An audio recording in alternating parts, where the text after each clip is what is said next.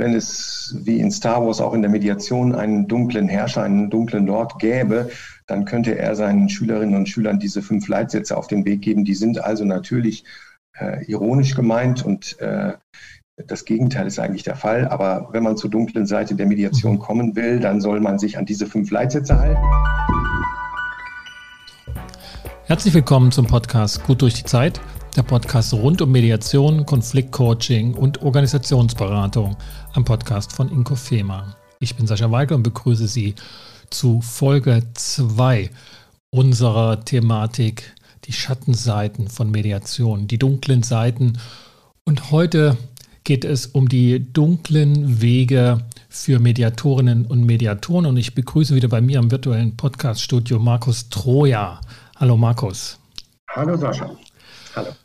Markus, letztens haben wir in Teil 1 über die dunklen Seiten der Mediation als Verfahren gesprochen und welche Abwege und dunklen Pfade diese Art der Konfliktbearbeitung für Gesellschaften, aber eben auch für die Mitglieder der Gesellschaften haben können. Und heute soll es direkt um die Mediatorinnen gehen, also die Dritten, die vermitteln und die Konfliktparteien, also im Wege einer Mediation, ähm, beistehen, helfen, unterstützen. Und auch dazu gibt es ja eine dunkle Seite, die verschiedene also zu dem man auf verschiedenen Wegen kommen kann. Und darum soll es uns heute gehen. Kannst du das nochmal kurz erläutern, was die Grundidee der dunklen Seite der Mediation ist? Ja, die Grundidee ist, dass äh, wenn wir uns mit einem mit Mediation beschäftigen und äh, wir alle, die wir als Mediatoren, Mediatoren tätig sind, aber auch diejenigen, die äh, in Ausbildungen, Mediationsausbildungen, an Mediationsausbildungen teilgenommen haben, kennen diese Erfahrung, dann sind wir natürlich sehr überzeugt davon, von diesem Ansatz. Äh, und das bin ich auch, bin ich auch nach wie vor. Ich bin da auch nicht vom, könnte sagen, vom Paulus zum Saulus geworden, ganz im Gegenteil. Gleichzeitig hm, besteht aber die Gefahr, dass wir sozusagen dieses Instrument überhöhen und es als Allheilmittel betrachten und auch unsere Rolle äh, als Mediatoren ähm, zum Teil, ja, wie soll ich sagen, dass sich das zum Teil etwas verselbstständigt und wir das nicht mehr ausreichend immer wieder kritisch in Frage stellen. Und ähm, wenn wir das nicht tun, dann sind wir zu schnell, ähm, wie soll ich sagen, mit bestimmten Vorgehensweisen bei der Hand, die wir als die richtigen sehen, ohne in jedem Fall genau zu schauen und zu prüfen, äh, was passt jetzt hier für die Situation, für den Kontext, für die Konfliktparteien, für das System, in dem der Konflikt stattfindet. Was passt am besten, sowohl was das Verfahren grundsätzlich angeht, mhm. Mediation oder vielleicht auch ein anderes Verfahren, als auch das Vorgehen innerhalb der Mediation. Auch da ähm, besteht aus meiner Sicht schnell die Gefahr, relativ dogmatisch zu werden, wenn man einige hm, positive Erfahrungen gesammelt hat, mhm. dass man dann seine bestimmte Herangehensweise so verabsolutiert und ähm, ja, mhm. damit aus meiner Sicht äh, möglicherweise äh, ja auf Abwege kommt. Das ist so die äh, Grundidee, die mhm. dahinter steht. Und das ist eben auch äh, dass wie bei jedem wirkungsvollen Instrument, bei jedem wirkungsvollen Werkzeug kann man auch Schaden damit anrichten und auch mit den Fähigkeiten und Kompetenzen, die man sich als Mediator im Laufe der Ausbildung und im Laufe der Praxis aneignet, ähm, die kann man eben ähm, ja zum Positiven, aber durchaus eben auch in unkonstruktiver Art und Weise nutzen. So, das war ja so ein bisschen die Analogie wie in den äh, Star Wars Filmen, äh, die Jedi-Ritter eben ihre Macht ähm, mhm. auch versuchen, besonders wirkungsvoll und schnell wirkungsvoll einzusetzen und dann verführt werden zur dunklen Seite der Macht. Daher auch der Titel und die Grundidee. Mhm. Ist ja auch ein alter Gedanke, ne? dass Macht eben auch was Verführerisches hat und Mediatoren, auch wenn sie immer betonen, dass sie keine Entscheidungskompetenz mhm. haben, eben doch ein ganz machtvoller Einflussfaktor sind. Und das wollen wir uns so im Detail anschauen, auch an konkreten Fällen, Fallbeispielen, Situationen, in denen sozusagen Weggabelungen aufscheinen können und wo Gefahren bestehen, dass wir nicht mehr konstruktiv agieren, sondern destruktiv und mehr um unseren eigenen Willen und nicht um den Willen der Parteien. Mhm, mhm. Ähm, du sagtest, du bist überzeugt, aber noch nicht sozusagen vom Saulus zum Paulus, also noch nicht vom Glauben abgefallen. Ich, ich, ich frage mal provoziert, trotz deiner Praxiserfahrungen mit Mediation oder deswegen? Du bist ja jemand, der in vielen mhm. Kontexten schon seit langen Jahren Mediation auch durchführt. Hat dich das eher bestärkt, unterstützt in, dem, in der Annahme, dass das ein gutes Verfahren ist? Oder wie hat sich das entwickelt bei dir? Also ich würde sagen, es hat mich ähm, kritisch und re hoffentlich realistischer äh, auf die äh, Möglichkeiten und Grenzen von Mediation äh, blicken lassen.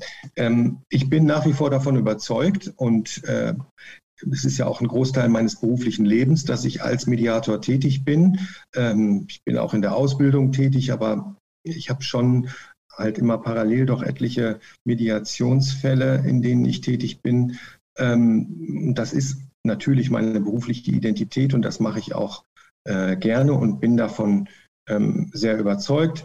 Aber ich habe auch oft genug Situationen erlebt, wo ich merke, möglicherweise ja, ähm, führt das, äh, der, das Verfahren oder auch die Vorgehensweisen innerhalb der Mediation, ähm, wenn ich die nicht kritisch genug immer wieder überprüfe oder in Frage stelle, dann äh, äh, ja, dann führt das in die falsche Richtung. Aber im Laufe der Professionalisierung und Institutionalisierung der Mediation, da drohen doch eben aus meiner Sicht äh, Gefahren, so eine Grundidee zu sehr zu vereinheitlichen, teilweise auch etwas dogmatisch daran zu gehen. Mhm. Und dann ist es eben nicht mehr, da steht die Idee nicht mehr im Dienste der Konfliktparteien, sondern mhm. verselbstständigt sich und wird so etwas mhm. überhöht. Und ähm, mhm.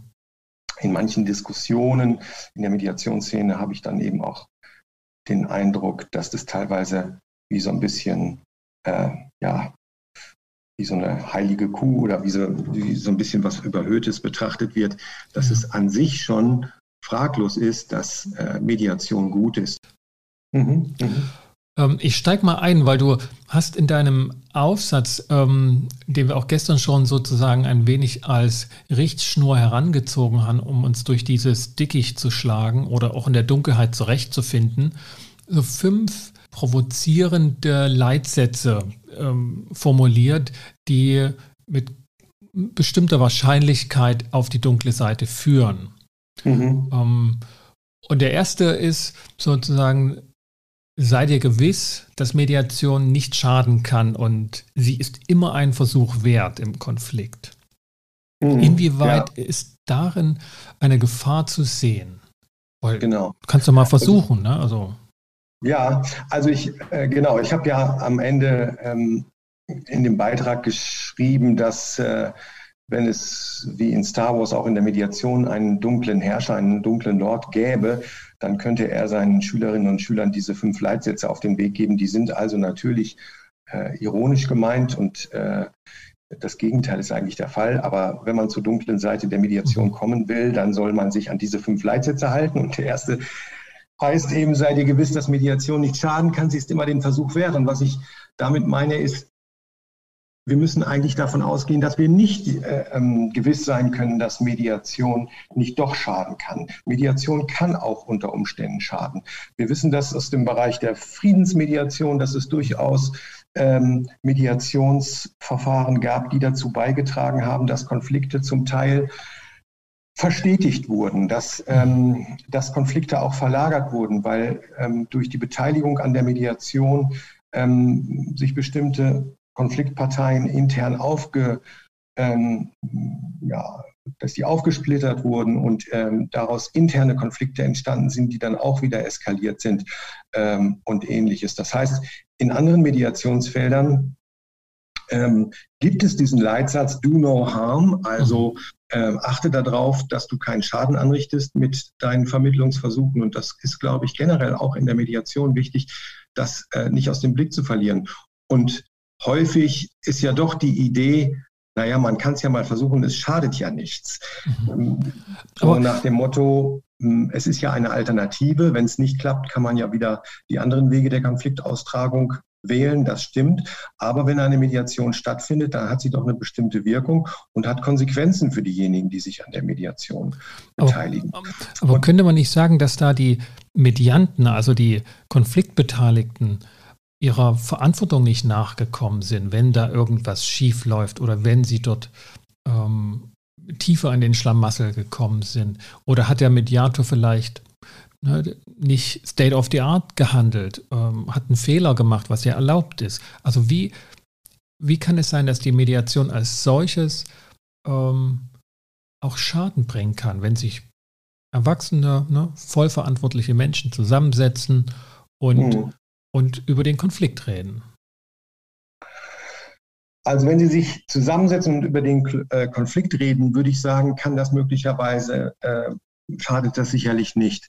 Wenn Sie sich allerdings verpflichten, an einem Mediationsverfahren teilzunehmen, dann hat das doch häufig schon größere Auswirkungen. Denn dann entsteht plötzlich auch so eine Eigendynamik und es besteht auch ein Begründungszwang oder wie soll ich nur sagen, ähm, es ist dann nicht so leicht, sich davon wieder zu verabschieden, äh, weil man dann doch als derjenige dasteht, der sich einem Einigungsversuch verschließt und ähm, entweder moralisch, aber auch bezogen auf andere Aspekte möglicherweise Nachteile hat. Also es kann durchaus sein, dass es für ähm, Konfliktparteien äh, erstmal gut ist, sich nicht auf einen Einigungsversuch einzulassen, sondern erstmal klar Position zu beziehen und einen Konflikt durchaus auch mal auszuhalten und vielleicht auch ähm, auszuhalten, dass es erstmal keine Einigung gibt.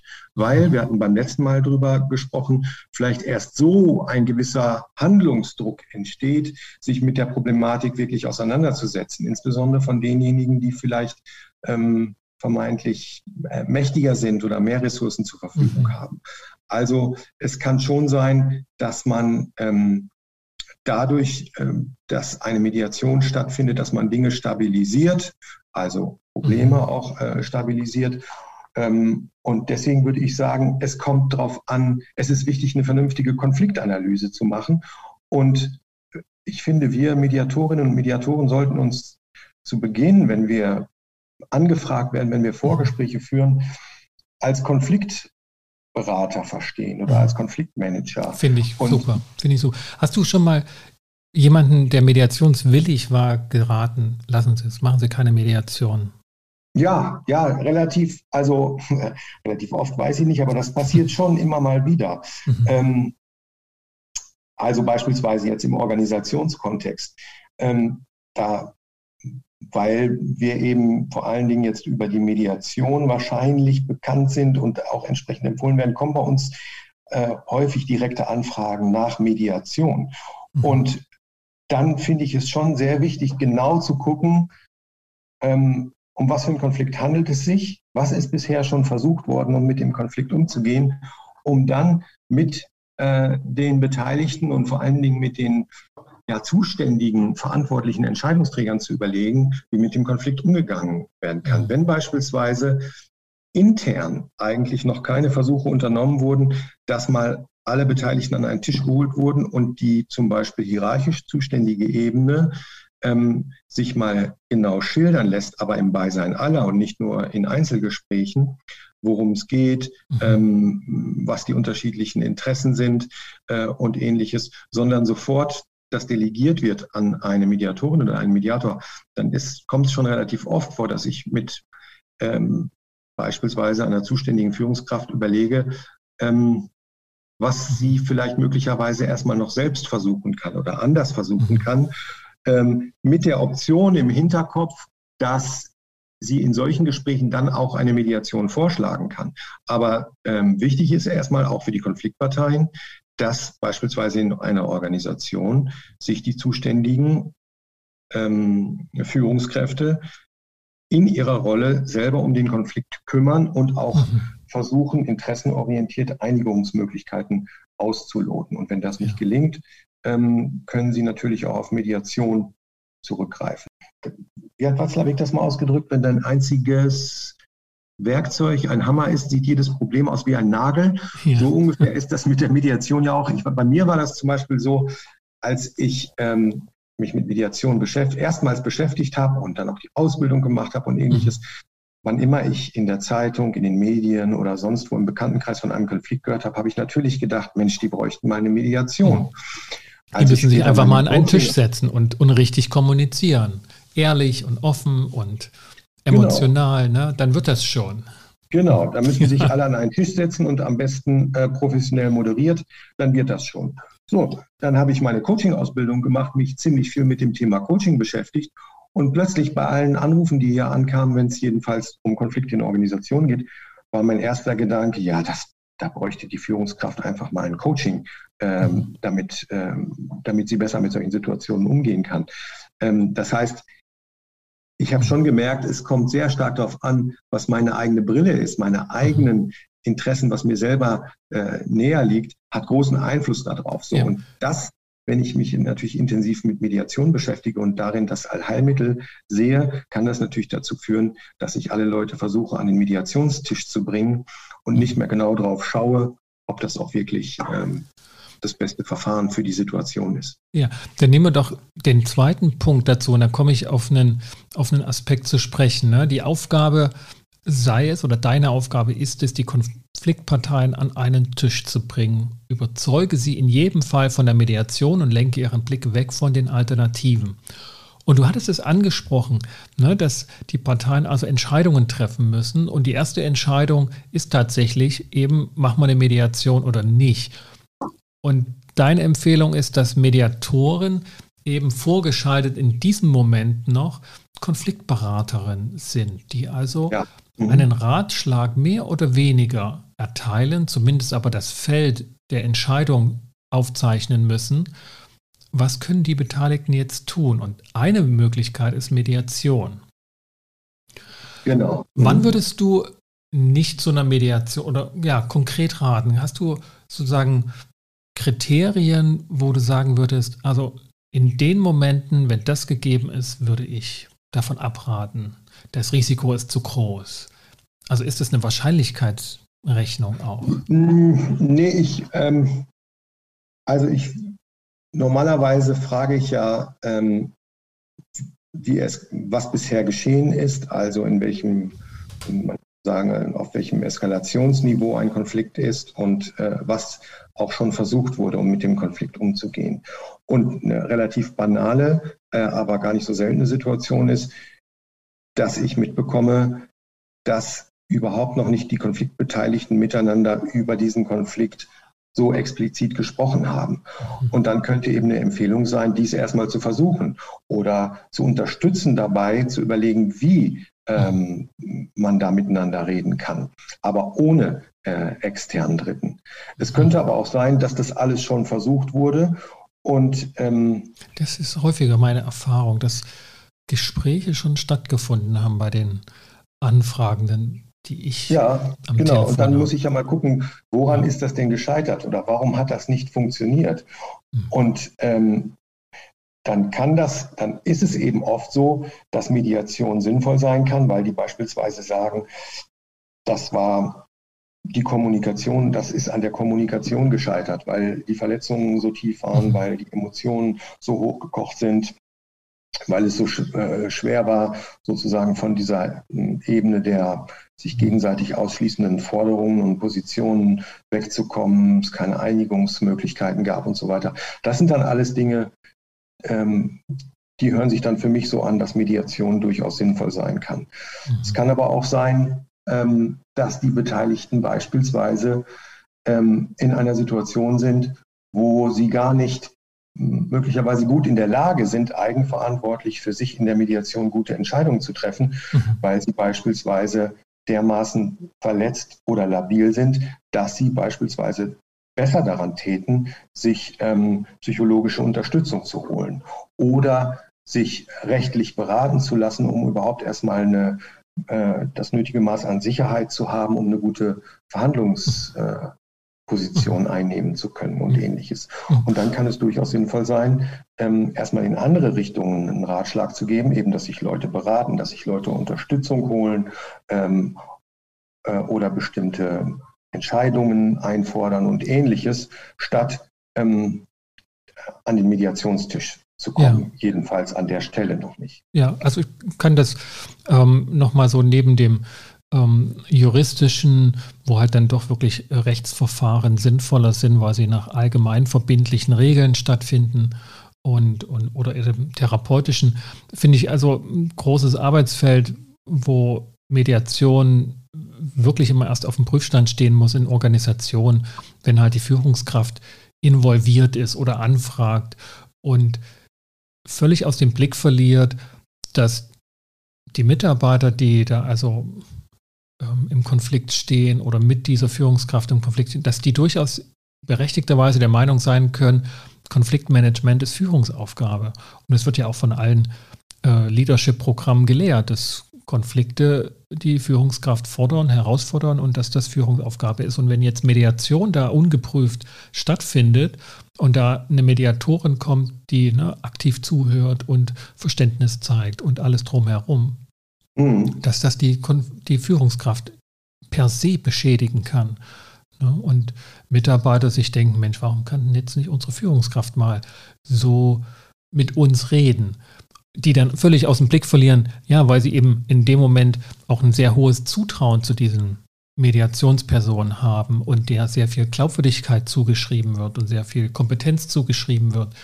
Und all das äh, führt aber letztlich dazu, dass die Führungskraft sich dadurch schädigt, auch wenn sie eine gute Idee damit verfolgte, Mediationen durchzuführen, ne, um Mitarbeiter mhm. einzubinden etc. Genau. Also vielleicht mal ein Beispiel. Ich hatte vor einiger Zeit eine junge Führungskraft aus einer Behörde, also in der öffentlichen Verwaltung, die ähm, jetzt neu eine Position übernommen hat. Da war sie jetzt so seit drei, vier Monaten. Und ähm, da gab es doch ziemliche Vorbehalte und auch Konflikte im Team. Und sie kam dann ähm, und sagte, sie würde ganz gerne eine Mediation machen, weil sie eben mit einigen Teammitgliedern nicht gut klarkommt. Und ich habe mit ihr dann überlegt, ob das wirklich der beste Weg ist, weil mhm. Wenn diese neue und relativ junge Führungskraft ähm, in der Situation so früh sofort einen externen Mediator hinzuzieht, dann kann das eben durchaus dazu führen, dass die Teammitglieder mh, hm, erst recht Zweifel an ihrer wie soll ich mal sagen, an ihrer Autorität oder an ihrer Durchsetzungs- oder Führungsstärke haben. Ähm, und ich habe tatsächlich dann mit ihr im Coaching gearbeitet, wie sie gut in ihre Rolle reinkommen kann und auch mit relativ schwierigen Teammitgliedern, die hm, zum Teil auch wirklich despektierliche Verhaltensweisen ihr gegenüber gezeigt haben, wie sie damit umgehen kann. Und ich fand es im Nachhinein wirklich besser, als wenn ich dort ähm, präsent gewesen wäre. Ja. Ähm, ich Weil ich schon die Sorge hatte, das würde sie noch zusätzlich schwächen. Aber andererseits, Sascha, habe ich natürlich viel häufiger die Situation, mhm. also die, Media die Führungskräfte, die Mediation wirklich nachfragen, das sind in der Regel nicht die schwachen Führungskräfte, sondern eher die starken Führungskräfte. Und wenn, wenn es heißt, ja, Konfliktmanagement ist Führungsaufgabe, dann würde ich das sofort bestätigen. Und das bedeutet aber nicht natürlich, dass eine Führungskraft immer selber äh, alles machen muss, sondern sie muss entscheiden, dass ein Konflikt angegangen wird und wie er angegangen wird. Und sie kann sich auch für Mediation entscheiden. Ich habe natürlich auch nichts davon, wenn eine Führungskraft sozusagen entscheidet, da wird jetzt Mediation gemacht, nur um sich selbst aus der Verantwortung rauszunehmen, weil sie sich nicht drum kümmern will mhm. äh, und äh, weil sie da in ihrer Rolle sich nicht verantwortlich zeigen will. Ich brauche auch als Mediator die Führungskraft in der Mediation am Anfang zur Auftragsklärung, auch mindestens mal am Anfang in der Mediation dabei, damit die Führungskraft sagt, warum sie das möchte. Also die, ich meine jetzt die Führungskraft oberhalb des Konfliktes. Äh, also die Ebene, die nicht selber in dem Konflikt involviert ist, auch bei hierarchieübergreifenden Konflikten, sondern die da eine Ebene über dem Konflikt ist. Mhm. Das, die, äh, die, kann äh, entscheiden, dass Mediation durchgeführt wird. Ähm, sie ist aber, spielt aber eine wichtige Rolle in der Mediation. Ja. also wenn man diese ersten beiden Wege zur dunklen Seite mal positiv wendet, läuft das ja darauf hinaus, dass wir sagen würden, mach eine vernünftige Falleignungsprüfung. Also ja. schau dir mhm. gemeinsam mit, der, mit dem Auftraggeber, mit den Konfliktparteien an, ähm, was sind die Ziele und die Erwartungen und welches Vorgehen ist ähm, gut abgewogen, das Richtige, um mit dem Konflikt gut umzugehen. Und ja. ähm, dann sind wir eigentlich auf der sicheren Seite. Und es ist oft Mediation, aber es ist eben nicht nur Mediation, es ist halt ein Verfahren unter vielen, aber auch innerhalb der Mediation, selbst wenn die sich schon für Mediation unterschieden haben, aber das ist dann auch schon bald der dritte Punkt, äh, auch da am Anfang nochmal gut mit den Beteiligten prüfen, äh, wie muss es denn hier ablaufen, damit das aus Sicht der Beteiligten auch ein guter Rahmen ist und auch erfolgversprechend ist. Ja. Auch im Vergleich zu den Alternativen und im Vergleich zu dem, was schon versucht wurde oder was man versuchen müsste, wenn das hier nicht gelingt. Also das, das gut abzuklären. Ähm, ja. Das finde ich ist in den Vorgesprächen und in einem Erstgespräch äh, eigentlich eine ganz gute mhm. Richtschnur. Vielleicht noch einen Aspekt, den würde ich dich gerne noch fragen, ob mhm. du das auch erlebst. Und dann kommen wir zum Punkt 3 und sind mitten im Verfahren drinne. Mhm. Kennst du das auch, dass du, oder musstest du auch schon mal sagen, sorry, für Mediation ist es zu spät, sie haben zu lange gewartet. Aus einem und das habe ich von anderen Parteien gehört, aus dem Organisationskontext, die mich manchmal so fragten, ähm, haben Sie das, also haben Sie jemals schon schlimmere Konflikte gehabt? Ne? Also äh, als wir hörten, jetzt wird eine Mediation hier überlegt, da wussten wir, das ist schon irgendwie, das ist immer schon richtig schlimm. Also als wenn das ein Verfahren ist, das, das sozusagen die Ultima Ratio ist. Ne? Also schlimmer ja. geht es fast nicht mehr. Hm. Und Parteien manchmal auch tatsächlich zu lang warten und dann denken, jetzt, jetzt sind wir für Mediation reif. Und ja, ich kenne also das zumindest, es war dann zu spät. Das war dann einfach zu viel ja, passiert. Genau. Also genauso wie Mediation ja manchmal, wie soll ich sagen, noch gar nicht angezeigt ist, weil anderes noch nicht versucht wurde, gibt es natürlich den, den anderen Fall auch und auch relativ äh, regelmäßig. Also ich erlebe das vor allen Dingen immer in so Fällen, wenn der Antritt in der Mediation war, wir wollen wieder zu einer besseren Zusammenarbeit kommen. Egal, ob das jetzt äh, in einer Organisation, in einem Team ist oder ob das zum Beispiel Gesellschafter sind, was weiß ich, die zusammen eine ärztliche Gemeinschaftspraxis haben oder eine Anwaltskanzlei oder äh, die zusammen ein Unternehmen führen.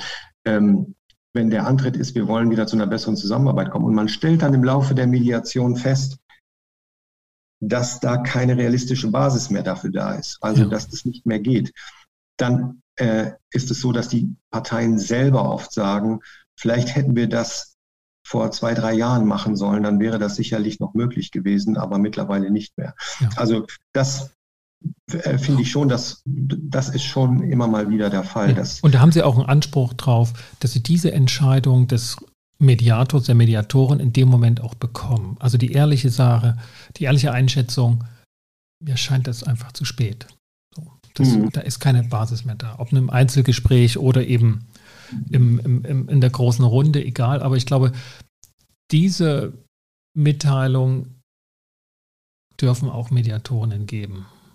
Ja, genau. Wenn ich, und wenn ich dann allerdings denke, mhm. ich scheitere, wenn es mir nicht gelingt, ähm, in einer Mediation hier eine Vereinbarung zwischen den Beteiligten. Ah, das ist ja im Prinzip der dritte Punkt. äh, wenn ich dann denke, dann bin ich gescheitert, dann versuche ich das auf Teufel komm raus zu vermeiden. Ja, genau. Ja, wir sind mitten im Verfahren jetzt, genau. Genau, und das ist, finde ich, unprofessionell, weil es ja darum geht, äh, im Konfliktmanagement zu schauen, wie kann man am besten mit dem Konflikt umgehen. Nehmen wir den Punkt rein. Ne? Also wir sind mitten im ja. Verfahren und dort ist die Aufforderung, um auf die dunkle Seite schnellstmöglich mhm. zu gelangen, bringen die Parteien dazu, dass sie sich einigen. Der Erfolg der Mediation, das ist schon der wichtige, der wichtige Über, die wichtige Überschrift bei der Sache, ist die Vereinbarung. Denke mhm. all dein Handeln darauf. Ja. Und die Diskussion, also, der Erfolg der Mediation ist ja nun wirklich ein, ein Riesenthema. Was ist denn für ja. dich der Erfolg, wenn er eintritt? Also, rein vom Kopf her ist für mich der Erfolg der Mediation, wenn die Beteiligten für sich klar geworden ist, was realistisch und was unrealistisch ist, wenn sie ihre eigenen Interessen kennen, die der anderen Seite kennen und dann gut abgewogene Entscheidungen treffen können. Mhm. So, das ist mir sozusagen rational gedacht, ist das äh, für mich der Erfolg der Mediation. Aber emotional ist die Situation natürlich oft eine andere. Ich weiß nicht, wie dir das geht, aber sobald ich da mhm. sitze mit den Konfliktparteien, geht mir das so, dass ich natürlich möchte, dass die sich irgendwie einigen. Also da ist sozusagen mein innerer mhm. äh, äh, Missionar unterwegs und ich versuche irgendwie ähm, gegenseitiges Verständnis zu fördern und versuche auch, die auf, dass die sich aufeinander zubewegen und ähm, das geht mir in der Tat nicht so.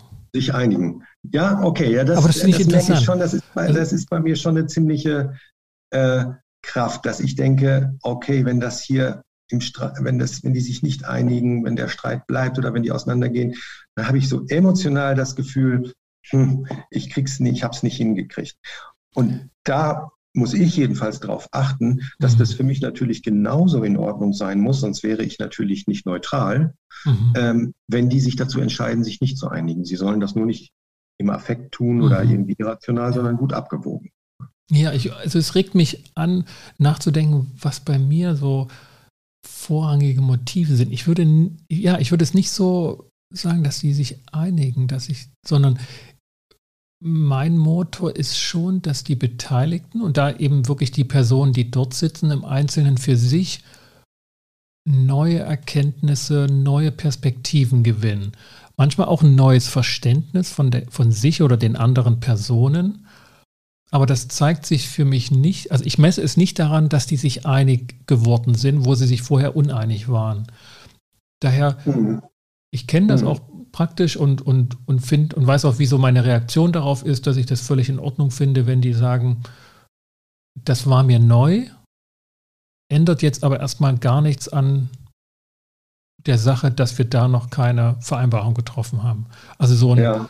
Verständnis dafür, manchmal vielleicht auch ein Missverständnis aufgedeckt, wo deutlich war, wie, oh, das wusste ich gar nicht, dass dich das bewegt hatte oder dich das motiviert hat. Das finde ich interessant.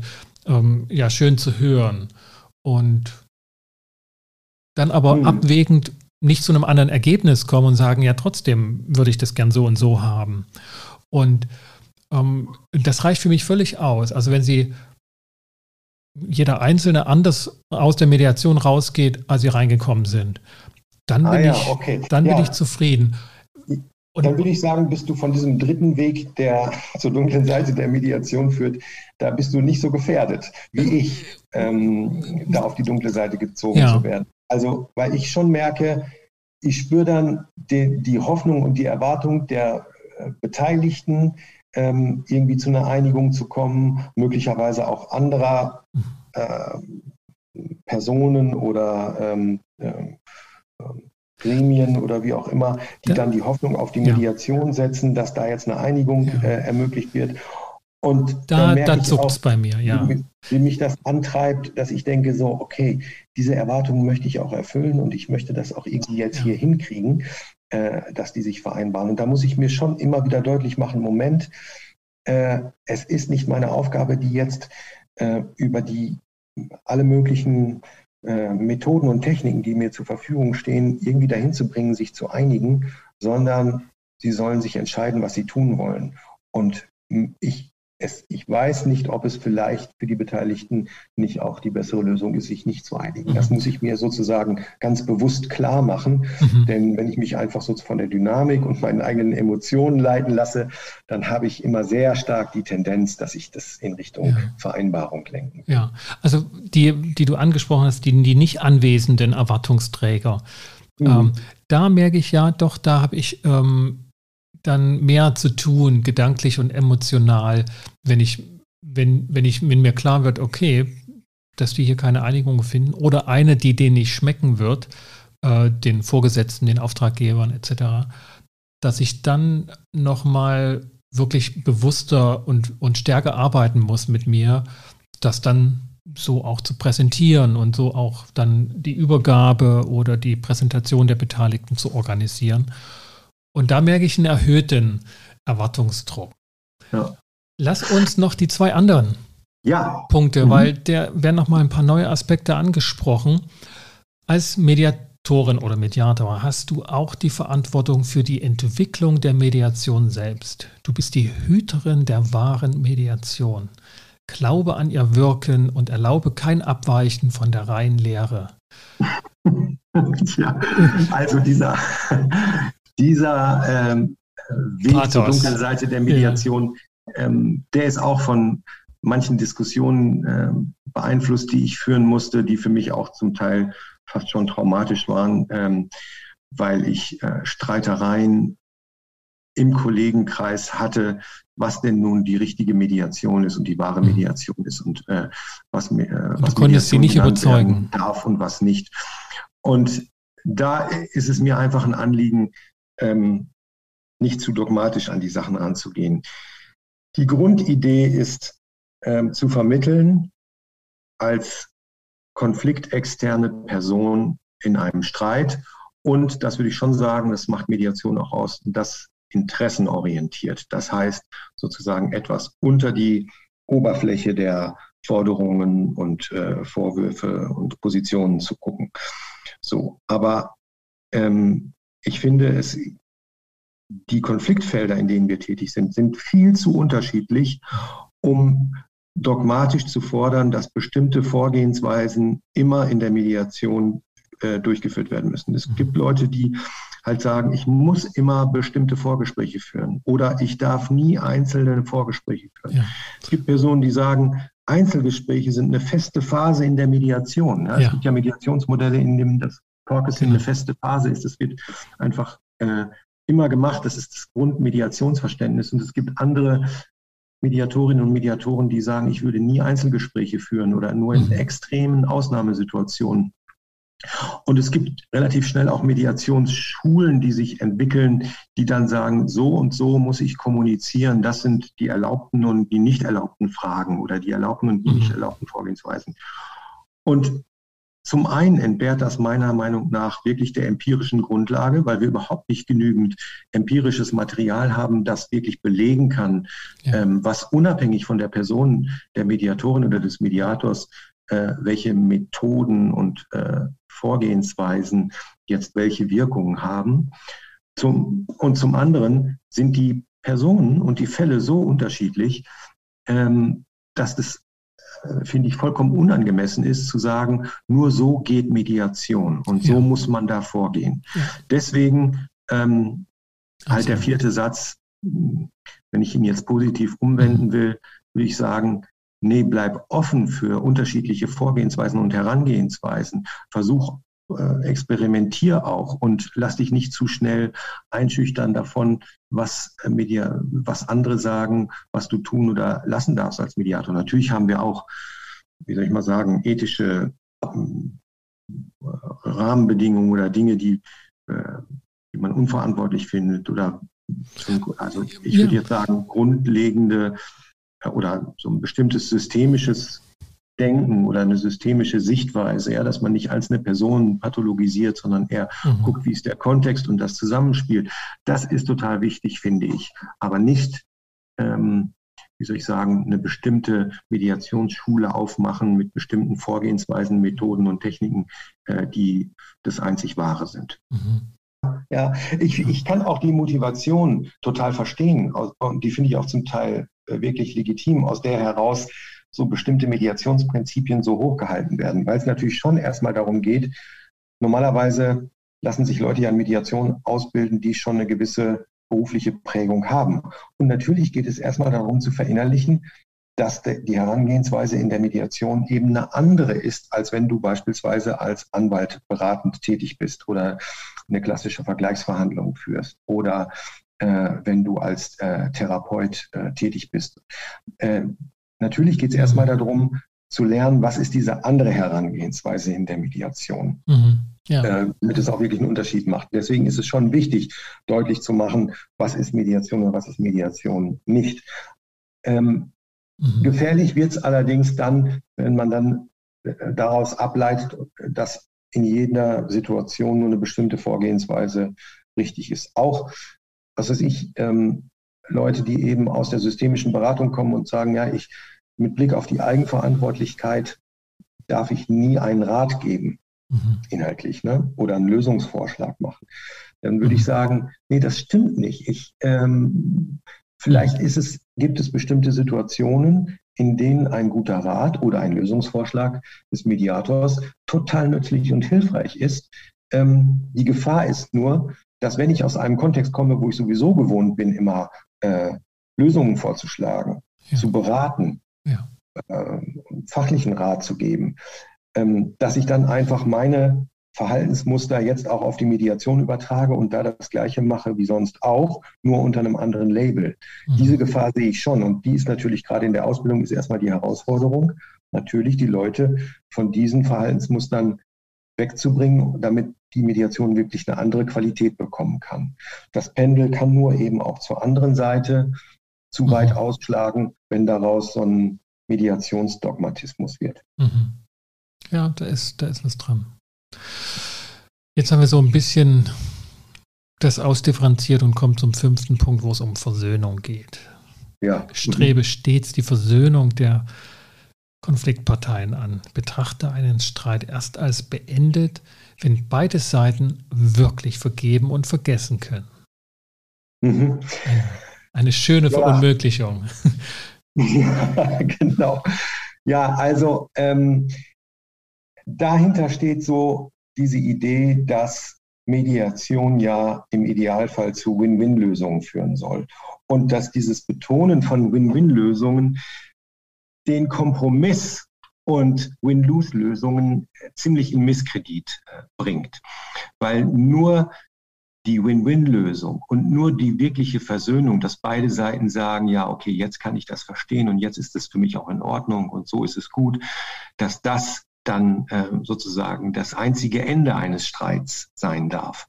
Und ähm, da würde ich sagen, das ist auch eine sehr äh, eine zu enge Sichtweise, weil Streit auf unterschiedliche Art und Weise auch beendet werden kann. Und gerade wenn man sich die Herausforderungen unseres gesellschaftlichen Zusammenlebens anguckt, glaube ich, ist es wichtiger, als äh, seit langer Zeit, dass wir auch lernen, mit Win-Lose-Lösungen zu leben, dass wir auch in der Lage sind, nebeneinander zu koexistieren, ohne ähm, dass es, wie soll ich sagen, eine, eine, eine Vereinbarung oder eine, eine Lösung gibt. Es gibt eben auch Konflikte, die lassen sich nicht im engeren Sinne des Wortes lösen, mhm. sondern die bleiben bestehen. Und ähm, deswegen ist es aus meiner Sicht auch wichtig, dass auch in der Mediation ähm, es einen hohen Stellenwert haben muss, ähm, bei Ergebnissen ähm, zu Lösungen kommen zu können, die bedeuten, dass Unvereinbarkeiten nebeneinander weiter existieren.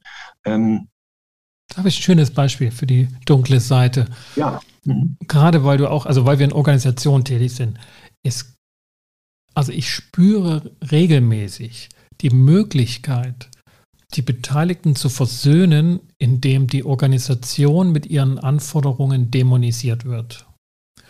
Mhm, die, mhm, also mhm. Arbeitsplatzkollegen, die sich schwer verhakt haben, sind relativ schnell bereit, die Führungskraft oder die Organisation als solches sozusagen den schwarzen Peter zuzuschieben, um sich wieder versöhnen zu können.